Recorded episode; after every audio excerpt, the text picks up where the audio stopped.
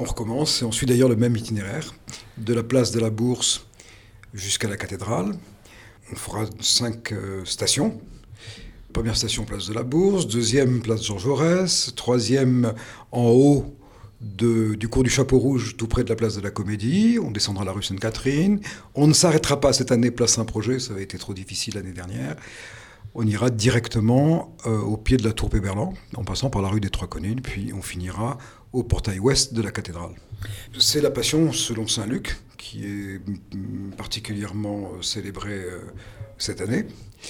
Et on a choisi comme phrase qui, fait, qui fera le titre du chemin de croix, Père, pardonne-leur. Autrement, il y aura une lecture de, brefs passages de la Passion à chaque station, suivie d'une brève prédication, exactement comme on l'a fait l'année dernière. L'affluence de l'année dernière amène aussi à imaginer d'autres propositions à la fin de ce chemin de croix pour les personnes qui souhaiteraient?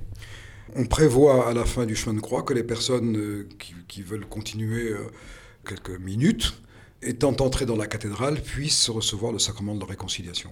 Donc on, va chercher les prêtres qui voudraient bien être présents pour donner le sacrement de la réconciliation. Autrement, euh, il y aura une croix dans le cœur de l'Église et, les gens pourront continuer à prier. Mais on ne fera rien de spécial comme célébration. Et donc entre 12h et 14h, ce qui permet aussi de rejoindre des gens qui sont euh, dans leur activité Oui, comme, comme on nous l'a dit d'ailleurs l'année dernière, euh, qu'il fallait vraiment se tenir à cet horaire pour que ceux qui ont un, un moment de break entre midi et deux puissent euh, être à l'heure sur le lieu de travail.